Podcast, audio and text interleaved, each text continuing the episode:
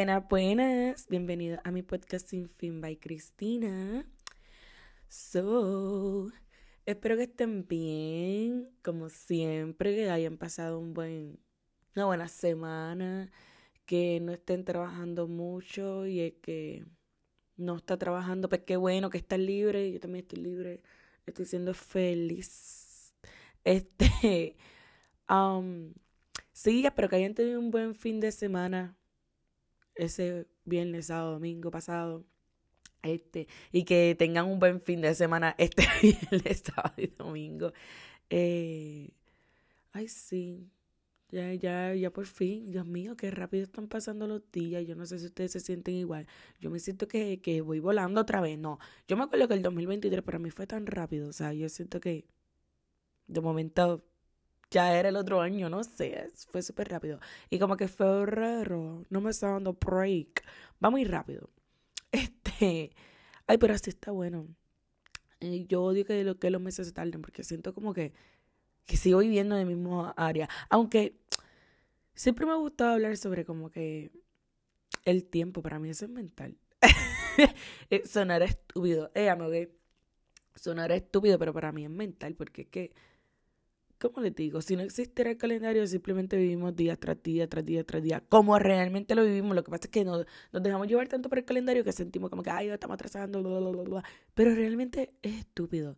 Este, después les voy a traer un tema, fíjate, sobre eso del calendario y esas cosas, porque investigué sobre algo un día. Ay, es que no les quiero decir porque se les digo técnicamente dejé de tener tema para, para un episodio. Pero Después les voy a traer sobre, sobre algo, porque ustedes saben que está la teoría de que el mundo se acabó en el 2012 y muchas cosas. Yo investigué. Nada más les puedo decir. Yo investigué. No investiguen. Yo solo voy a traer un episodio. so, ajá. Realmente, realmente sí. Yo siento. No sé. Yo, yo y el tiempo no, no, no cuadramos todavía. O sea, para mí, yo no estoy viviendo que si nada, febrero, marzo, abril. Bueno, obviamente lo estoy viviendo porque lo tengo que poner en todos lados y obviamente tengo que vivir con eso. Pero, este, you know, como que a veces yo siento como que, ay, en verdad esto es relativo porque, qué caramba, tú vives día tras día y si no existieran los meses, si no existiera nada, sino que después de cierto tiempo, de, digamos, ay, mira, un nuevo año y ya. Obviamente hubiera un menos control con las personas, este, creo. No sé, después, después hablaremos de eso vinimos a lo que vinimos. Este, el, el tema de hoy es todo lo que me dijeron de pequeña. Esto no se trata solo de mí, o sea, no, no voy a venir aquí a decirle, mira, de pequeña me dijeron. No. Sucede que vi una publicación este, en, de España. Yo, yo tengo algo con, con los españoles, o sea, yo todo lo veo de España. Este, que se titula eh, algo así, todo lo que me dijeron de pequeña, que realmente es algo que no es cierto, o sea, como que te dicen cosas de pequeña o de pequeño, pero realmente no son ciertas. Y obviamente, este, se me hizo súper curioso y me encantó demasiado porque lo, ¿verdad? Lo leí y todo, y es la realidad. Y pues obviamente me encantaría compartir con esas personas que no han visto esta publicación. Eh, me encantaría compartir y obviamente conectar, conectar. Así que empezamos. Eh, son, son varios slides, ¿sabes? Como que tanto, son como tres, no, no son tres. Les mentí, son como siete. este, pero empieza así. Dice, me dijeron que sacar buenas notas me daría un mejor futuro. Pero realmente lo que me dio fue ansiedad y autoexigencia. Con este yo me identifiqué demasiado, este, ¿verdad? Eh, también la dinámica que, que voy a estar haciendo es que mientras le vaya leyendo, obviamente les voy a decir si tuve esa experiencia o no. Como este, obviamente lo de sacar buenas notas, que me daría un buen futuro. A mí me exigieron demasiado. A mí siempre me ha encantado estudiar. Al sol de hoy yo quiero hacer como, como tres maestrías. Me encanta estudiar. Este, pero eh, es muy malo a veces que, que, que exijan mucho, o sea, como que no, tú tienes que sacar buenas notas, no, tú eres muy buena, no, yo sé que tú puedes, este, porque yo, yo tengo recuerdos de cuando a veces yo venía, por ejemplo, con una B, una B, no, no, no, no. Y era como, es una buena nota, o sea, hello. Y era como, no, no, no, tú puedes sacar una, tú sabes lo que tú das como persona, tienes que sacarla, Y realmente eso es malo. Yo puedo entender que maybe en otros tiempos pensaban que sacar buenas notas literalmente significaba que iba a ser una buena persona, un, ¿verdad? Iba a tener el mejor futuro del mundo. Pero es que yo no lo veo de esa manera actualmente. Eh, ¿Verdad? Cuando hablé cuando hablé de, crianza, o sea, de las cosas que de crianza inexperta, el episodio número 11, este, yo no le exigiría nunca un hijo mío sobre las notas, porque es que eso no define quién tú eres. Obviamente, no me vengas con, con toda F porque no vas a pasar de grado. Pero, you know, yo no sé, yo, yo no, yo no, yo no forzaría a un hijo mío a tener buenas notas. Y realmente a mí eso me causó mucha ansiedad y autoexigencia porque este, a la hora de la verdad yo, yo recuerdo que si yo sacaba, por ejemplo, una C o una B bajita, yo lloraba, me ponía bien mala, que yo no sé, que yo soy una bruta, que yo no puedo hacer esto, bla, bla, bla. Y, y fue bastante retante en la universidad. Eh, para que no sepa, yo, yo me brinqué el grado 11 y 12, cogí módulos y brinqué a la universidad a mis... Me aceptaron a los 15, pasó el huracán y comencé a mis 16. Este, pero comencé joven. Este, y fue súper retante porque obviamente la universidad es lo mismo que la escuela. Este, a veces no te dan ni repaso, los repasos los haces tú. Eh, ¿Qué sucedió? que en algunos exámenes yo sacaba F. O sea, F, una nena de A, de B alta, porque ni modo, porque si no me ponía mala. O sea, yo era bastante estudiosa, de cuatro puntos, you know. Y de momento, una F y yo como, mierda, mierda, hermano, ¿y ahora qué? Este, y fue súper difícil. O sea, a mí me daba mucha ansiedad. O sea, mi ansiedad siempre ha estado. Lo que pasa es que ¿Cómo explico? Para, para las personas de antes, eh, que tú lloraras, que tú te pusieras nervioso y todo, es simplemente es parte del proceso, simplemente estás nervioso porque no puedes pasar esto, pero no te preocupes. Nadie va a pensar que, oh, mi hijo tiene ansiedad, no como ahora, que por cierta um, actitudes o you know, ciertos movimientos, ciertas cosas, uno puede decir, caramba, está pasando maybe por un ataque de ansiedad. Porque somos, yo siento que esta generación es un poquito más sensible. Eh, y por una parte bueno, realmente, o sea, eh, yo siempre, yo siempre he vivido con ansiedad, que no crea los niños menores de edad, sí, pueden tener ansiedad, un niño de 6 años puede tener ansiedad. La ansiedad no solo se trata de que, oh, eh, que los problemas de la vida y todo, no, literalmente los niños pueden tener problemas y ansiedades. que lo quiero ver, que lo vea. yo no voy a decirle a nadie aquí cómo criar o cómo pensar. Eh, pero sí, o sea, la ansiedad existe. Y realmente yo siempre tuve ansiedad, pero obviamente ya en la universidad se fue incrementando mucho más. Yo me quería exigir mucho más, pero después entendí que yo no me tengo que exigir. Si no me dio para este examen, no me dio para este examen. Hay más exámenes, puedo repetir clases sin sentirme que estoy siendo atrasada. Es que, espérate, al principio me pasó, yo repetí una clase, este, yo ni me acuerdo de qué fue. Yo no me acuerdo. Sé que no fue de concentración, fue una miel de clase, pero lo que pasa es que otra cosa, a mí cuando no me gusta algo, yo no me concentro. No voy, no arranco, se quedó ahí. Pues yo me acuerdo que yo tuve que repetir una clase y yo me sentí, yo dije, ¿qué carajo? O sea, estoy atrasada, estoy atrasada, no me atrasé, no me atrasé porque yo cogía clases en verano, vuelvo, me encantaba estudiar. Pero sí, realmente eso de sacar buenas notas, te dar un mejor futuro, esto realmente ocasiona, o por, por, para mí, personalmente, a mí sí me ocasionó ansiedad y autoexigencia. El sol de hoy, yo tuve que trabajar esto bastante con mi, con mi psicóloga, porque yo, yo me exigía demasiado, no solo en la universidad, en escuela o algo. En mi vida personal yo me exigía. Si algo a mí no me salía, Dios mío. Bueno, ¿qué les digo? Este, Sigo, dice, me dijeron que necesitaba ir a la universidad para tener un buen trabajo, pero realmente lo que necesitaba era parar y descubrir lo que realmente me gustaba hacer. Punto. Esto es bien real. Yo creo que hay muchas personas identificadas con esto, hay muchas personas que estudiaron Y a la hora de la verdad se quedan como, yo no quería esto. O sea, yo recuerdo un amigo de la universidad que él empezó a estudiar, creo que fue de trabajador social. De trabajador social, de entre llevaba ya dos años, se brincó otra cosa. De otra cosa, otra cosa. Pero lo que me gustó, porque en ese momento era como, Dios mío, qué hombre más inestable. O sea, nene, estudia y ya. Pero ahora, ¿verdad? Eh, yo me pongo a pensar, caramba, me gusta porque él nunca se quedó en algo que él sabe que no le iba a gustar. Él siguió brincando hasta donde dijo, ok, esto es lo mío. Y realmente me gusta. Yo siempre doy este ejemplo. Eh, yo estudié justicia criminal. Eh, con concentración, ciencia política, bla, bla, bla, Estudié un montón de cosas. O sea, literalmente mi bachillerato es súper largo. Este, pero sí, a mí me encanta la política, me encanta justicia criminal. Yo estudié se lo voy a terminar diciendo, yo estudié justicia criminal con concentración en investigación criminal y una concentración menor en ciencias políticas. A mí me encanta la investigación criminal, a mí me encanta las ciencias políticas, a mí me encantó todo, todo. Pero, este, a la hora de la verdad, yo no me veo ni de policía, no me veo haciendo muchas cosas que obviamente puedo hacer con mi, con mi profesión.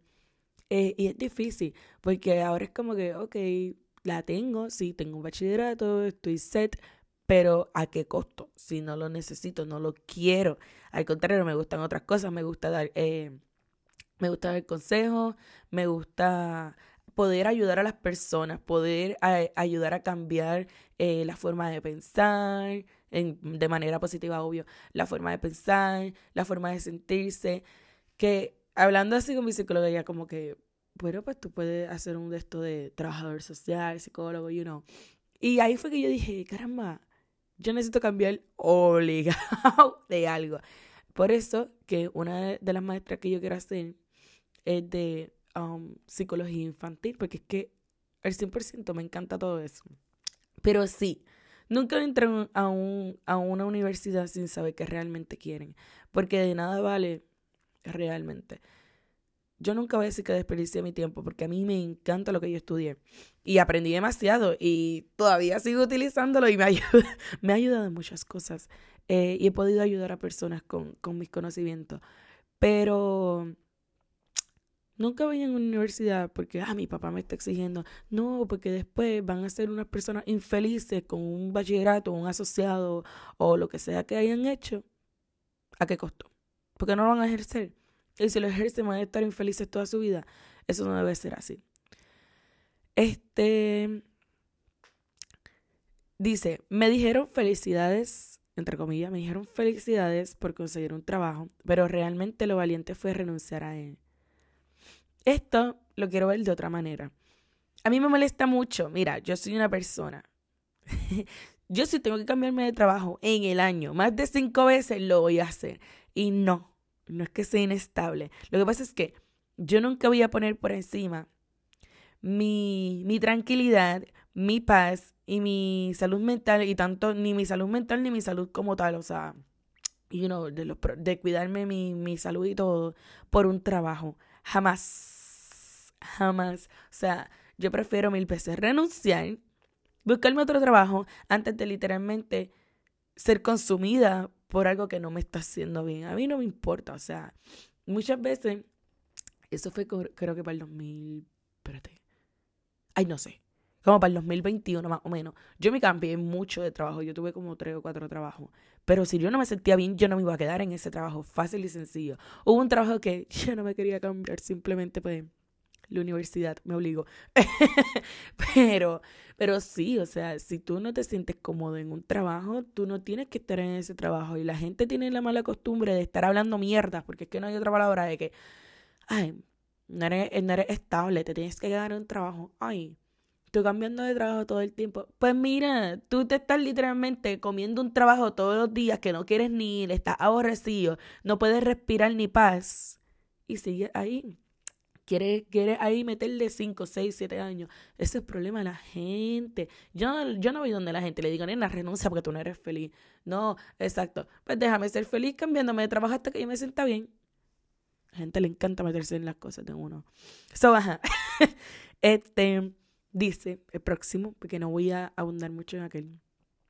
Me dijeron que dejar la carrera o el trabajo era fracasar, pero realmente el fracaso está en poner tu carrera o tu trabajo por delante de tu salud mental.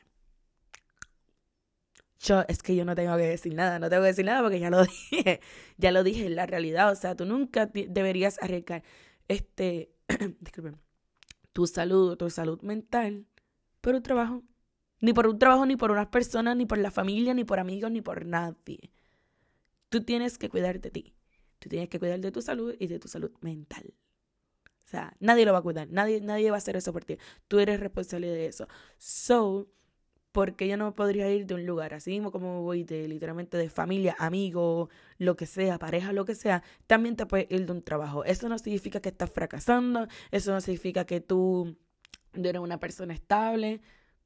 Exacto, que eres una persona estable, eso no significa nada, simplemente significa que tú te estás poniendo como prioridad para... Porque, mira, ¿De qué vale estar literalmente tensa, ansiedad, un montón de cosas, tener un montón de cosas en el trabajo? Nunca vas a dar tu 100%, nunca. Al contrario, te vas a ir, va a ir obligada, vas a, va a tener días que no vas a querer ni ir. Al contrario, uno tiene que buscar un lugar donde uno diga, quiero ir. Todos los días tú te levantas, obviamente, todos los días uno se levanta con, ay, no quiero ir al trabajo, pero es porque uno está cansado. Pero es bueno por ejemplo, donde yo estoy ahora, yo no me levanto con, Dios mío, es que no quería al trabajo porque me dio sí. No, yo me levanto como, no quiero ir al trabajo porque estoy cansada, pero, you know, no tengo esa mala energía de que, Dios mío, es que el trabajo me agobia, bla, bla, bla, bla. Eso es lo que hay que buscar. Sigo. Me dijeron que cuanto más me esforzara, más grande sería la recompensa que obtendría. Pero realmente cuanto más me esforzaba, peor me sentía. Ahí va la la exigencia. Exigirse no significa que tendrás grande, grandes resultados. Al contrario, te puedes desboronar a mitad de camino y no obtuviste nada. So, me dijeron que la única vía posible era trabajar ocho horas al día y que con suerte sería un trabajo de lo mío. Pero realmente las vías las construyes tú y un trabajo de lo tuyo solo vale si lo disfrutas. ¿Entienden? Entendieron el punto de que les dije que si se tiene que cambiar de, clase, o sea, de, de, concentración una y otra vez y otra vez y otra vez y otra vez, ok, pero ¿de qué vale? Por ejemplo, vengo yo, estudié doctora. A mí nunca me ha gustado hablar de esto de, o sea, bregar con, con pacientes. Yo nunca, yo para bregar con pacientes me encanta ser secretaria, yo no, qué sé yo, pero yo no podría ser doctora jamás, jamás. Este, pero estudié doctora y ahí voy, tengo que trabajar esto porque ya lo estudié. Este es el trabajo, este es mi trabajo, esto es lo que tengo que hacer. Pero siempre voy a ser infeliz, nunca voy a dar lo que tengo que, que dar al 100%, no voy a ser la mejor doctora ni nada, voy a ser la peor doctora porque es que no me gusta. So, realmente el camino lo creas tú. Si no te gusta, no te gusta. Mira, no quieres estudiar nada, para mí eso no tiene nada de malo. Porque hay gente que no ha estudiado nada y son exitosos. Se trata de tú crear tu propia vida, una buena vida y estar enfocado en eso. Por ejemplo, tú dices, yo no voy a estudiar nada, pero voy a crear un negocio. Te tienes que enfocar en hacer ese negocio, en crecer en ese negocio, porque de eso se trata. No se trata de que, oh, es que no quiere estudiar nada, no, es que si no le gusta, no le gusta. Y ya. Y puede hacer otras cosas. Maybe es hasta más exitoso que una persona que estudió para ser un doctor maybe es más exitoso que ellos, recibe más dinero, porque todo se trata de tú crear tu propia felicidad. Y otra cosa que mucha gente como que me ha criticado y me ha dicho, pues, nena, ¿qué tú crees en tu vida? Yo, yo siempre he dicho, yo no quiero vivir toda mi vida trabajando para alguien, ni mucho menos trabajando ocho horas diarias, porque, ok, ¿cómo, cómo lo explico? Para mí, es un poquito difícil verlo en mi mente. Cada quien piensa diferente, piensa, que acuérdense de eso siempre. Siempre se lo voy a mencionar, literal. Este, pero a mí se me hace un poquito tricky. Por ejemplo, yo quiero una familia, quiero hijos, bla, bla, bla. Eh, pero a mí se me hace un poquito difícil el pensar de que mis hijos yo los tengo que dejar, por ejemplo, en casa de mi mamá o en un cuido o algo. Este, no sé, creo que voy a usar a mi mamá y yo le pagaría. este, pero dejarlo, por ejemplo, 8 o 10 horas o sí, 8 o 10 horas de lunes a viernes, solo estoy con ellos, ponle que los recojan a las 4 o 5 de la tarde, eh, les doy comida, los atiendo un ratito, ponle que estoy con ellos solo dos o tres horas diarias y luego a dormir porque el otro día es la misma rutina. Solo tengo sábado y domingo libres para ellos. Sábado se los dedico, este, hago papá, pero también tengo que, que hacer mi, ¿cómo se dice? A mi diligencia, si tengo que hacer, you know, como que esto es demasiado para que domingo, no, papi, no puedo hacer mucho porque mamá está cansada y el otro día trabaja. Yo no quiero vivir eso, yo no quiero que mis hijos no sientan como que la presencia. So, la, la vida te la construyes tú. Me dijeron que era demasiado difícil encontrar un buen trabajo hoy en día, pero realmente lo único que necesitaba era creármelo yo misma. Yo no voy a decir nada sobre eso y ustedes, y ustedes me escucharon en el otro. Este, y el último, me dijeron que la meta a los 25 era tener trabajo y pareja, pero realmente la meta no está en hacer lo que toca, sino en cuestionar lo que te toca. You know? O sea, todos, como les dije en el episodio número 15, tu propio reloj. Todo el mundo lleva un, un, reloj diferente. No porque aquel se casó, tiene trabajo estable, eh, hijos, tiene todo, tiene una familia, eh, casa y todo, a los 25 significa que como tú tienes 25, tú estás mal porque tú no tienes familia, tú no tienes una casa y tu trabajo es inestable. Eso no significa nada. O sea, eso no significa nada. Las metas te las creas tú. Tú eres el que dice, no, por ejemplo, a mis 28 yo voy a hacer esto y esto y esto y esto. So, tú te haces un... En ese periodo de tiempo, por ejemplo, por que tú tengas 23 o en esos 5 años, tú eres el que te va a proponer llegar a los 28 y hacer esto y esto y esto y esto. Se trata de ti, no se trata de la edad de aquel, de aquel, de aquel, no, se trata de ti, de tu propio reloj. Este, y también quería, quería mencionar algo, porque yo, yo había tenido una conversación con mi mamá, me gustaría, y uno que le hable sobre la crianza, que no piensen igual. Eh, yo había tenido una conversación con mi mamá, que llegamos al tema de la crianza, y mientras ella me hablaba de la crianza que ella tuvo, la que ella tuvo, este, y luego hablamos, y luego nosotros hablamos de la crianza que ella y mi padre me dieron a mí. O sea, you know, están entendiendo. Nosotros, nosotras dos llegamos a una conclusión. Y es que muchos padres realmente nos dan lo que ellos tienen en sus manos para nosotros. O sea, no sé si me van a entender. Mi crianza fue de una manera diferente a la que fue de ella. Y realmente mi crianza fue, fue bastante buena, pero hay cosas que yo en estos tiempos yo haría diferente, pero eso no significa que mis padres fueron malos, este, simplemente que las ideas de crianza siempre cambiarán con el tiempo. Plus, la crianza, a lo que me refiero también con, con lo de que ellos, ellos nos dieron lo que tenían en sus manos, o sea, para, para criarnos a nosotros, es el hecho de que ahora mismo de la manera en que criaron a mi mamá no es la misma manera en que ella crió a mi hermano o me crió a mí. O la misma, la manera en que criaron a mi papá no es la misma manera que me criaron a mi hermano, digo, que me criaron a mí. Porque, ¿cómo les explico? Mis abuelos tuvieron una crianza. A base de eso, ellos piensan, ok, pues mira, yo soy, yo fui de esta manera, so quiere decir que esta crianza fue buena. Ellos tratan de dar o mejorar en, cierto, en ciertas cositas la crianza y ahí van y se la pasan a, nuestros padres. Nuestros padres reciben esa crianza y dicen, ok, esto fue bueno porque yo fui así, así, así, así, así, pero voy a cambiar ciertas cositas. Pues todo lo que ellos tuvieron en la mano, lo que ellos creen que fue bueno para ellos y que va a funcionar, es lo que nos pasan a nosotros. Ahora bien, no significa que nos dieron ni la mejor crianza ni la peor crianza. Bueno, a veces sí hay, hay padres que son, ¿verdad? Son abusadores, son malos, qué sé yo. Yo estoy hablando de mi persona.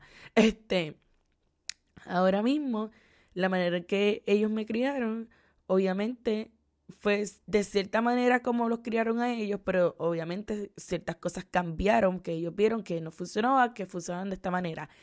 Eh, pero nunca voy a decir, ah, ellos fueron malos, o ellos fueron muy buenos, o ellos fueron muy malos, porque ellos me dieron lo que literalmente tenían y lo que ellos conocían que era una buena crianza para mí. Sea, ellos están orgullosos de lo que yo me he convertido, como yo he sido como mujer y todas esas cosas. Ellos consideran que ellos tuvieron una buena crianza, pero para mí es muy probable que ciertas cosas yo les diga, no, para mí esto estuvo mal, yo no haría eso como madre. Este, disculpen. So, se trata de esto, eh, todo el mundo da lo que tiene en sus manos y intente mejorarlo o empeorarlo. Este, también es muy bueno, por ejemplo, mis padres son muy abiertos en este, en este tema, porque en muchas ocasiones, y más mi mamá, ella, ella me, lo, me lo llegó a mencionar un día, eh, y lo menciona, y a veces lo menciona con las personas, en ciertas ocasiones, eh, ella tenía cierta, cierta manera de, de decir o criar, de, por ejemplo, un lápiz, qué sé yo, ella, no, el lápiz se agarra así, you know, que no, no, no me acuerdo bien ahora mismo. Pero un ejemplo, un buen ejemplo es que mi mamá me llegó a criar de una manera, pero en cierto momento yo le dije como, mamá, yo encuentro que esa no es la manera correcta de que tú te dirijas hacia mí, o esa no es la manera correcta de que tú, tú quieras que yo lo haga. No, no sé si me hago entender. El punto es que yo le dije como que los tiempos han cambiado, recuerda que lo de antes no es lo de ahora, este, you know. Y ella lo entendió y me dijo como, es verdad. Y empezó a cambiar un poco la dinámica, haciéndose sentir bien ella y haciéndome sentir bien a mí. You know, y, pudo notar cambios en mí porque es como, ok. Por eso es importante eh, que, que, lo mencioné en crianza eficaz. Por eso es importante hablar con los hijos y preguntarle yo estoy, yo estoy siendo un buen padre para ti, ¿no? Porque la gente piensa como, yo no le tengo que preguntar, yo sé lo que yo soy, yo sé que yo soy buen padre y todas esas cosas, pero realmente puede que tú estés haciendo algo que lo estén hiriendo. El punto es que si tú no preguntas, es muy probable que cuando tú crees que ese niño te odie o diga que tú fuiste una mala madre, mal padre, mientras tú crees que tú hiciste lo mejor. A veces es bueno preguntar si te estás equivocando, porque somos humanos, nos equivocamos. Lo que pasa es que la gente tiene una mala percepción de que, oh, son niños, que porque un niño me enseñaría a mí, o, porque un hijo me enseñaría a mí. Pero yo le doy gracias a Dios que mi mamá fue bastante open en, en ese en ese tema. Y realmente ella como que, ok, es verdad, estoy equivocada en esto, ella lo cambió. Y ella en muchas ocasiones lo ha dicho como en cierta parte de la crianza, eh, Cristina me abrió los ojos en cuestión de que estamos en un tiempo diferente, so la manera de criar no va a ser siempre la misma a la que me dieron a mí. Y eso es súper bueno realmente, o sea, este, es bueno, es bueno preguntar. O sea, todos nos equivocamos, somos humanos. Y no porque un niño nos esté diciendo, mamá, mira, o papá, mira, yo creo que esto y esto lo estás haciendo mal porque no me siento bien, no significa no significa ni que lo, que lo que tienes que cambiar, porque si, por ejemplo, el niño te está diciendo algo que es absurdo, es como que ok, mijito, te escuché, pero obviamente para ti no es lo correcto. Pero eso, eso no significa que maybe te esté diciendo una verdad y puedas cambiar y mejorar y hasta puedas ver una, una actitud diferente o una relación o dinámica diferente entre padre e hijo, madre e hijo. So, con eso quiero eh, terminar. Eh, obviamente, todos crían de manera diferente, pero es bueno, es bueno preguntar y es bueno también entender que no siempre los padres fueron malos. Hay padres malos, nunca voy a quitar eso. Eso es, importante, yo nunca voy a quitar que hay padres abusadores, hay padres malos, padres y madres que no merecían tener ni los hijos. Pero cuando ustedes piensen a veces como, ah, es que no me dieron la mejor crianza, pregúntate, ok, ¿qué ellos tuvieron en sus manos que nos dieron a nosotros? You ¿Qué era eso que ellos tenían en la mano que por eso nos trataron así? Si tuviste que, que su infancia fue la mejor, ¿Cómo supone que literalmente hay personas que no, no tienen esa capacidad de, de, cambiar, de que, ok, esto es malo, identificar lo malo para cambiarlo a lo bueno. Hay personas que no tienen esa capacidad, así que siempre pregúntense. Ahora bien, no estoy tratando de justificar que hay personas malas, porque hay padres malos, siempre lo voy a decir, siempre lo voy a creer. So, nada. Espero que les haya gustado, que hayan pensado más en cómo sus padres los crió y qué cositas como que, caramba, bendito, esto era lo que mamá tenía en sus manos, por eso ella fue así en este tema, you know, o de igual viceversa, papá, esto era lo que tenía en las manos, por eso me dijo estas cosas. Eh, eso no significa que ustedes no pueden cambiar y ser mejor persona, pero que, pues, ¿verdad? Con este episodio puedan entender este, ese punto. Espero que les haya gustado, que pasen un buen fin de semana y no se olviden de seguirme. Tengo Spotify y Apple Podcast, porque me han preguntado por Apple, Apple Podcast. Eso sí, los iPhone pueden tener los Apple, los que tienen de esto de Apple, tiene, tenemos Apple Podcast. Este, no se olviden de seguirme en Instagram, Spotify y Apple Podcast. Y sí, espero que les guste. Nos vemos.